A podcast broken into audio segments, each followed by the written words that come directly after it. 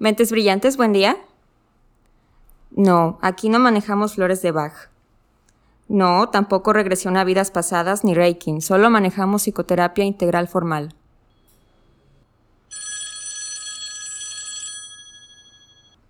Bueno. Bien, ¿y tú? Ah, ya, ya llevas a tu hijo con el psicólogo. ¿Y qué especialidad tiene? ¿Cómo? ¿No le preguntaste? Ah, es lo primero que te dije. Que cuando lleves a tu hijo con algún especialista en, en psicoterapia, tienes que preguntar qué especialidad tiene, qué enfoque maneja. Pues claro, eso se pregunta. ¿Qué pasó si llevaste a, tu hijo al psicoterapeuta? ¿Que te dijo que tiene un trastorno negativista desafiante? ¿En la primera sesión? Hombre, ¿cómo crees? Hola, ¿qué tal? Buen día. Bienvenidos al podcast número 15 de Mentes Brillantes. El día de hoy me encuentro con mis colegas, el psicólogo Antonio Nieto, la psicóloga Edith Yepes, su servidora Ingrid Iberos. El día de hoy tenemos un tema muy interesante y les vamos a dar toda la información necesaria para que no los estafen, qué sí es y qué no es la psicoterapia.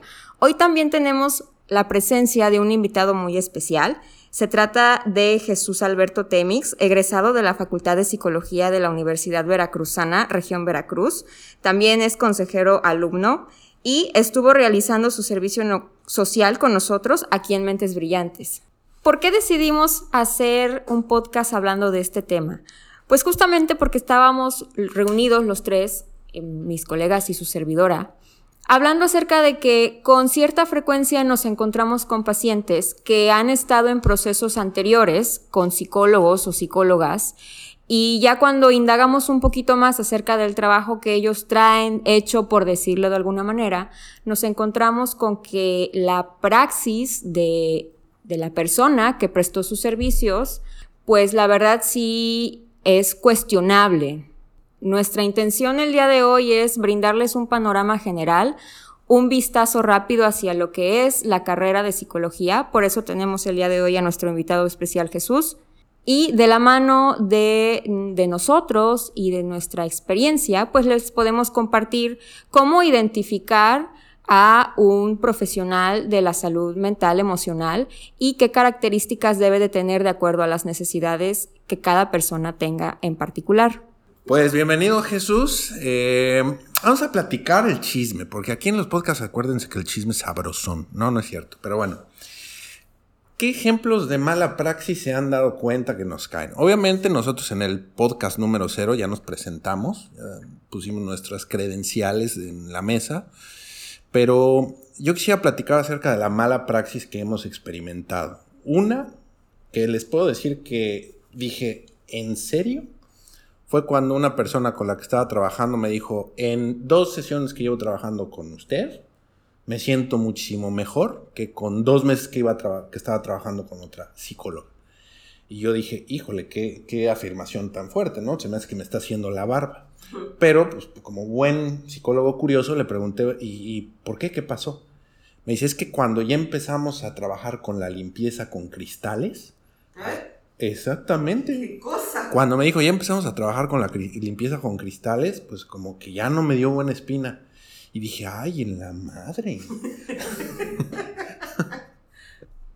Fíjate que lo que me ha pasado a mí es que en varias ocasiones me han llegado pacientes diciéndome que han estado por años en terapia. Sobre todo me mencionan em, con el enfoque del psicoanálisis y manejado por, ya sea por psiquiatras o por psicólogos, y te das cuenta de que el paciente realmente se sorprende de que la terapia breve existe Sí, y además sabes que, por ejemplo, el psicoanálisis no es para todos. No todos los casos son candidatos para ese tipo de enfoque psicoterapéutico. Y entonces a veces se quiere resolver todo con un solo enfoque, ¿no? Mira, aquí uno de los problemas que he notado es que hay ciertos psicólogos o ciertas personas que dan terapia, entre comillas, y no es por ser mala onda, pero que conocen solo un enfoque. Y entonces llega persona número uno, persona número dos, persona número tres, persona número cien, y siempre trabajan con el mismo enfoque. Cuando ni siquiera se dan cuenta o ni siquiera saben o no quieren definitivamente entender que cada persona tiene un problema en específico, que cada persona tiene todo un sistema de creencias, de ideas, que tiene un contexto. Entonces, lo primero que se debería de hacer es definir el enfoque que yo conozco o el enfoque que yo trabajo realmente le puede servir a esta persona, porque en muchas ocasiones no le sirve.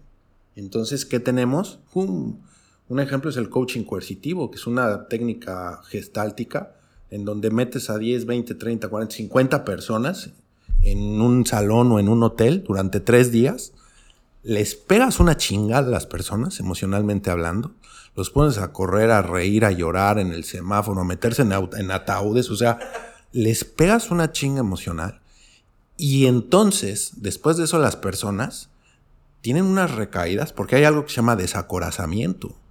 Y como no hay un acompañamiento psicológico, no hay ni siquiera un diagnóstico previo, es más, ni siquiera hay un acompañamiento individual, causa estragos. Hola Jesús, te damos la bienvenida. A mí me gustaría preguntarte, desde tu trinchera, como recién egresado de la Facultad de Psicología, ¿qué notas en la mala praxis desde tu formación? Eh, muchas gracias por la bienvenida. He notado cómo inclusive toman a la psicología como una carrera de auxilio ante la necesidad de tener una licenciatura. Nosotros, cuando egresamos, o más bien dicho, cuando nos formamos dentro de una universidad, lo hacemos como psicólogos evaluadores, como científicos de la conducta humana, más no de la psicoterapia formal.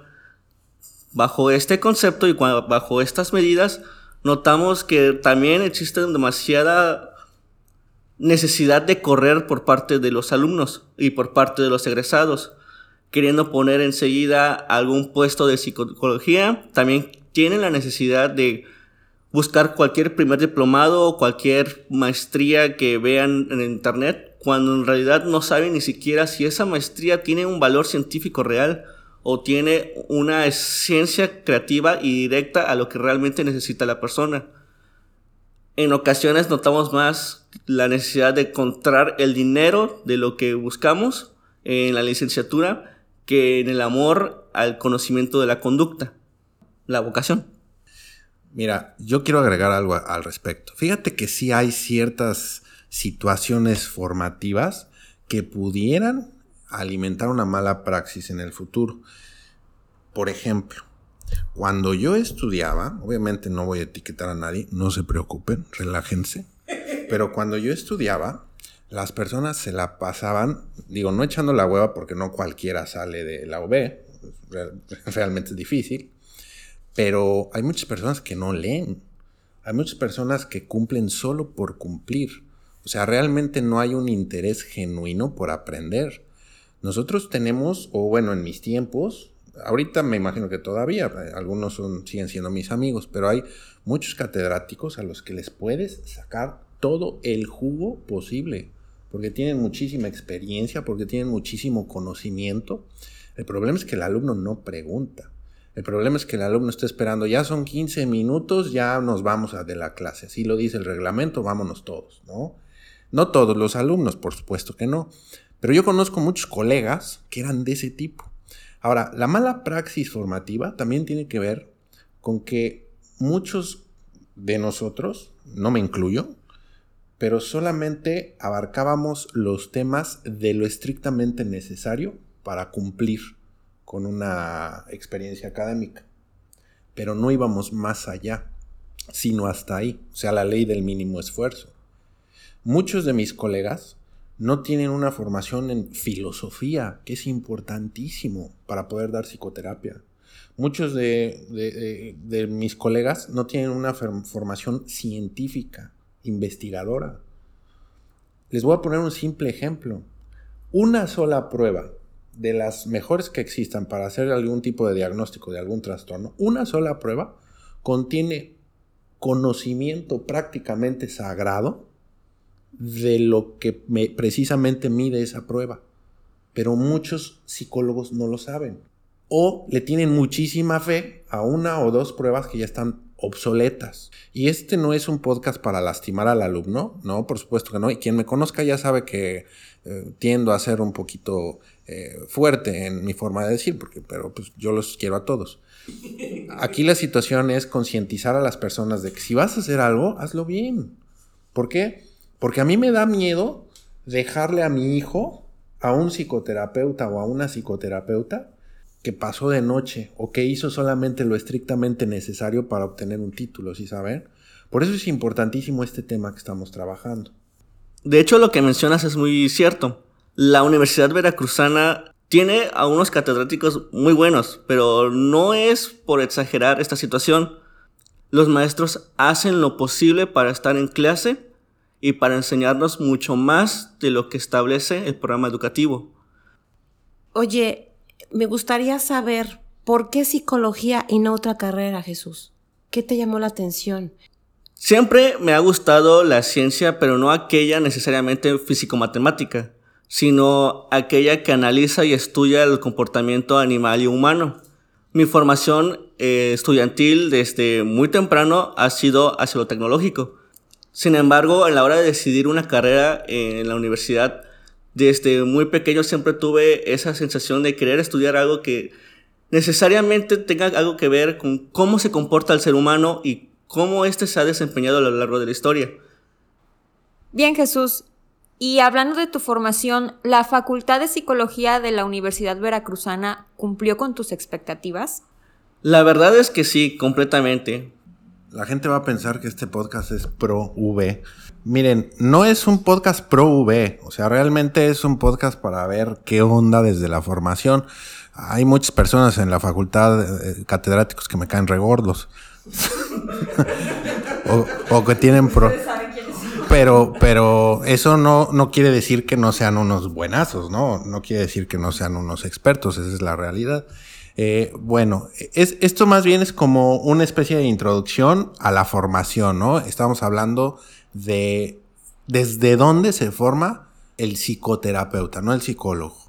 Entonces, platícanos brevemente, Jesús, ¿cuál crees que haya sido esta aportación a, a la formación como el psicoterapeuta que aspiras a ser? Por ejemplo, tengo muy marcado una de mis primeras prácticas cuando asistí con un niño, no necesariamente a psicoterapia, pero la, la clase era relacionada a eso.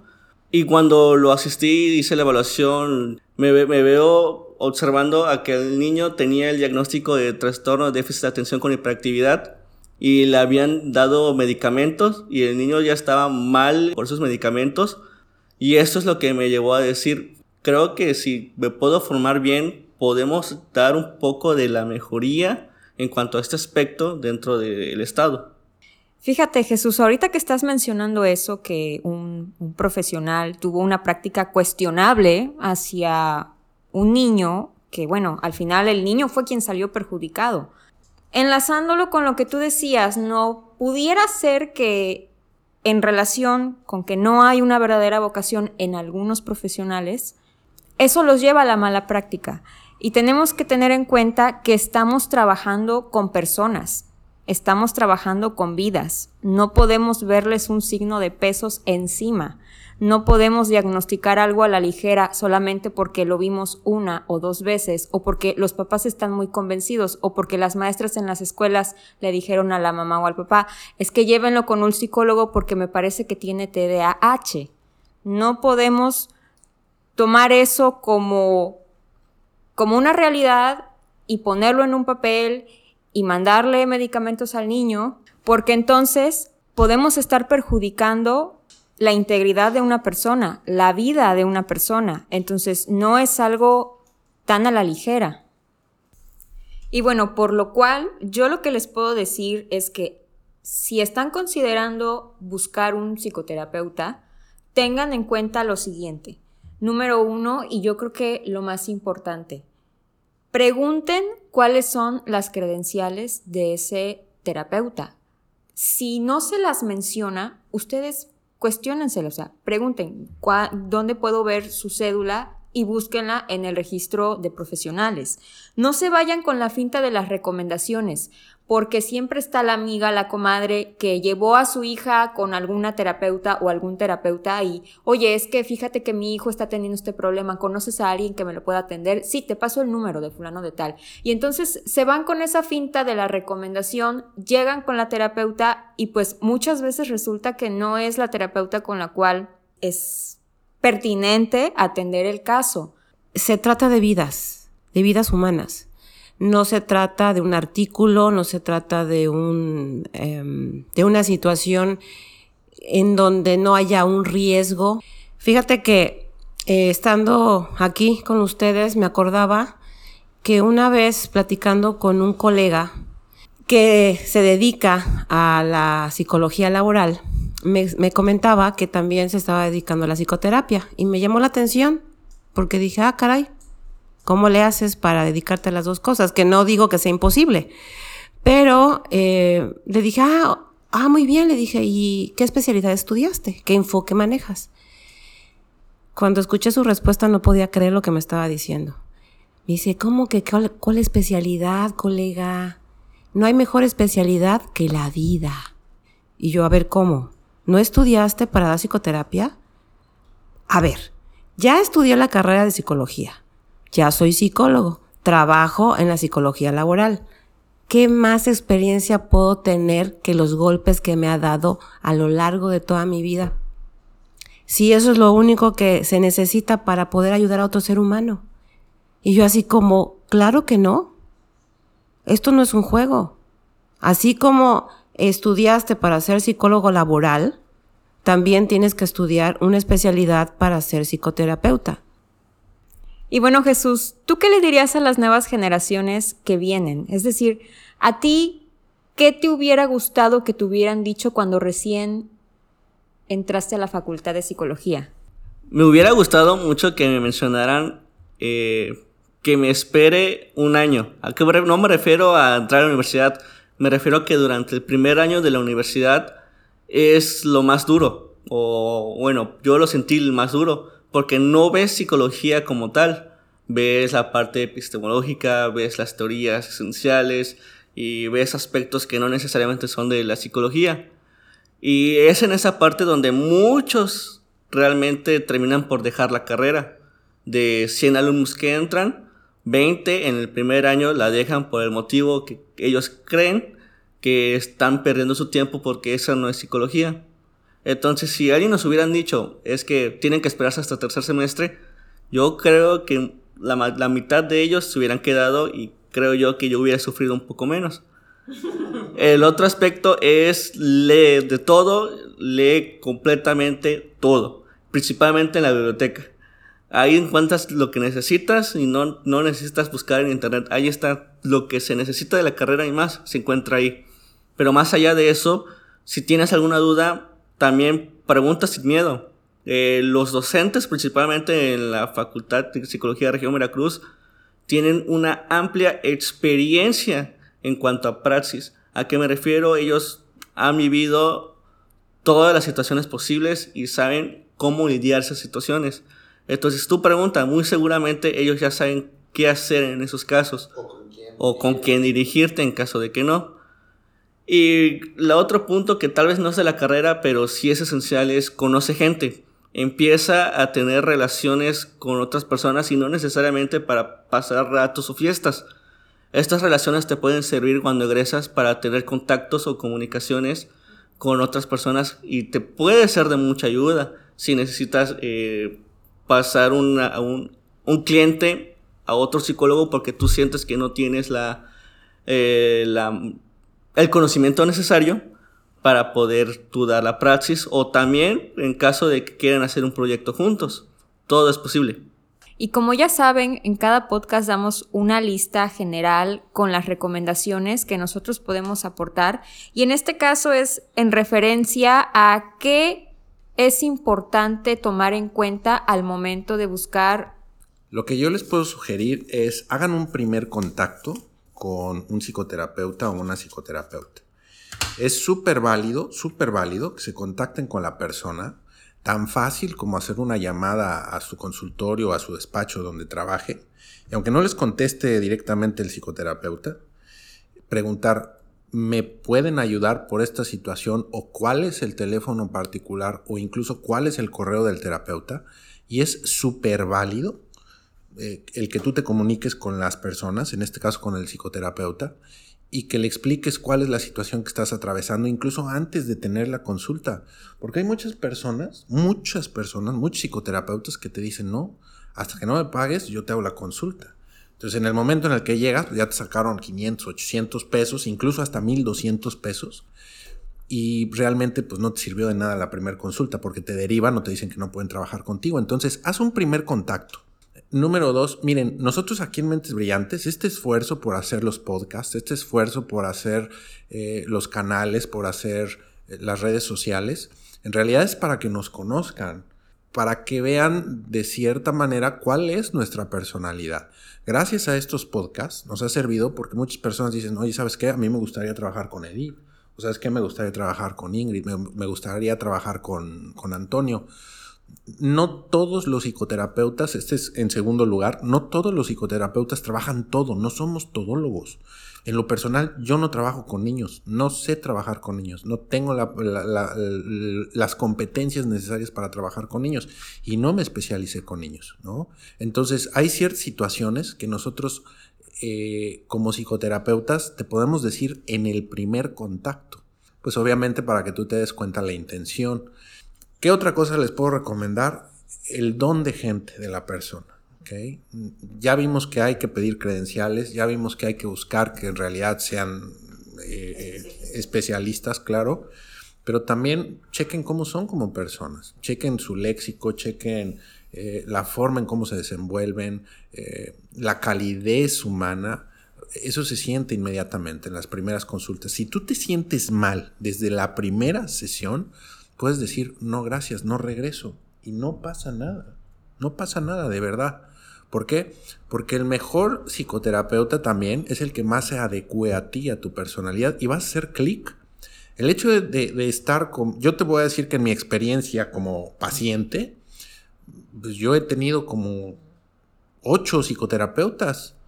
Entonces no tiene nada de malo con buscar otras, otro tipo de terapia que se complemente. No pasa nada. Bueno, yo lo que les puedo recomendar es que vamos a suponer que el psicoterapeuta o la psicoterapeuta que ustedes eligieron pasó todos los filtros iniciales en ese primer contacto. ¿Qué sucede o qué hacer cuando ya van más de una sesión quizá y sienten que no están yendo para donde ustedes quieren ir o no están obteniendo lo que ustedes quieren obtener con la terapia? Ahí yo les puedo recomendar que desde la primera sesión ustedes tengan lo más claro posible sus objetivos. Es normal que acudan a una primera sesión y no sepan muy bien qué es lo que quieren lograr. Pidan que el psicoterapeuta pues los guíe en ese aspecto, pero si establecen esos objetivos y a lo largo de las sesiones sienten que están estancados o que el terapeuta ya les empieza a abordar otros temas que realmente ustedes no quieren hablar o que sienten que no se relaciona con lo que ustedes quieren solucionar, no les, no no les sigan la corriente porque sí me han hecho muchos comentarios algunos pacientes que han ido con ciertos psicoterapeutas y dejaron de ir porque sintieron que llegaron a un punto muerto. Entonces, no tengan miedo, sean muy honestos con ustedes y sean francos con el terapeuta y digan cuando las cosas no están yendo para donde ustedes quieren ir. Tengan bien claros sus objetivos para que el terapeuta les pueda ayudar. Y si aún así sienten que no pueden, entonces es momento de cambiar de terapeuta. Así como decía Antonio hace rato, es muy importante que seamos honestos los psicoterapeutas en el ejercicio de nuestra práctica, porque no todos eh, tenemos la experiencia y no todos tenemos como que la facilidad de tratar a cualquier miembro de, la comunidad. Por ejemplo, soy especialista en terapia familiar y terapia breve. estoy capacitada para atender a cualquier miembro de una familia, niños, adolescentes y adultos, tanto en terapia individual como en terapia familiar o terapia de pareja, en el dado caso. Y se me hace muy cómodo trabajar mucho con los niños y con los adolescentes. Así como piden referencias ustedes para los 15 años de sus hijas, que se preocupan mucho por el banquete, a ver qué tal, las referencias del banquetero, las referencias del salón, las referencias del fotógrafo. Bueno, pues qué mejor que pedir referencias de quien tú le vas a confiar tu salud mental. Por último, lo que me gustaría señalar y puntualizar es que también sería bueno que Jesús nos dijera, desde su punto de vista, cuál es lo que él recomendaría, ¿no? Desde su trinchera, desde recién egresado. Puede también ser eh, aspectos tan esenciales y básicos como observar si es un psicólogo o psicóloga que te va a ofrecer el servicio. ¿Tú cuál prefieres? ¿Que te atienda un psicólogo o que te atienda una psicóloga? Esto es completamente personal. Las instalaciones a las que vas a acudir, si son realmente cómodas para ti, esos pequeños detalles que hacen demasiados cambios en cómo te sientes a la hora de entrar a psicoterapia. Si te está ofreciendo una evaluación o directamente la psicoterapia, porque la persona puede llegar diciendo que tiene cierto problema o un autodiagnóstico. Es que tengo depresión o es que tengo ansiedad. Vale, tú crees que lo tienes, pero de verdad lo tienes el psicólogo te tiene que ofrecer esa evaluación para determinar si es cierto o no, a qué nivel estás o a lo mejor es otra cosa que no estás tomando en cuenta. Y por último, y creo que también es muy importante, es si te está ofreciendo un programa de intervención claro. Claro, y complementando lo que está diciendo Jesús, en el caso de las evaluaciones, si es verdad, suelen llegar personas que ya traen un autodiagnóstico o traen un diagnóstico de otro centro o de otro psicólogo. Y es bien importante preguntar dónde está el papel que lo avala, ¿no? Si te lo entregaron, si eso que a ti te dijeron que tienes está por escrito, está firmado, está sellado, hay información acerca de de dónde sacan ellos que tú tienes eso. Porque si no hay tal cosa, entonces se tiene que hacer. Y en cualquier momento de la terapia también es muy válido y, pues dependiendo del caso necesario, que ustedes le soliciten un informe por escrito al psicólogo o psicóloga que los está atendiendo para ver su avance por escrito. Y bueno, hasta aquí terminamos el podcast del día de hoy. Recuerden que nos pueden escuchar a través de Spotify, iTunes, Google Podcast y que nos pueden hacer llegar sus preguntas, sugerencias acerca de posteriores programas a través de nuestras redes sociales y nuestra página de internet mentes-brillantes.mx.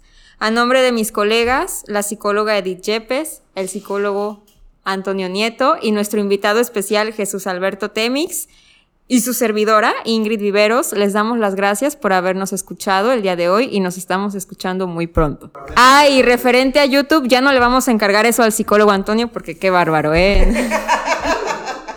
ya muy pronto también. Adiós. Bye. Bye.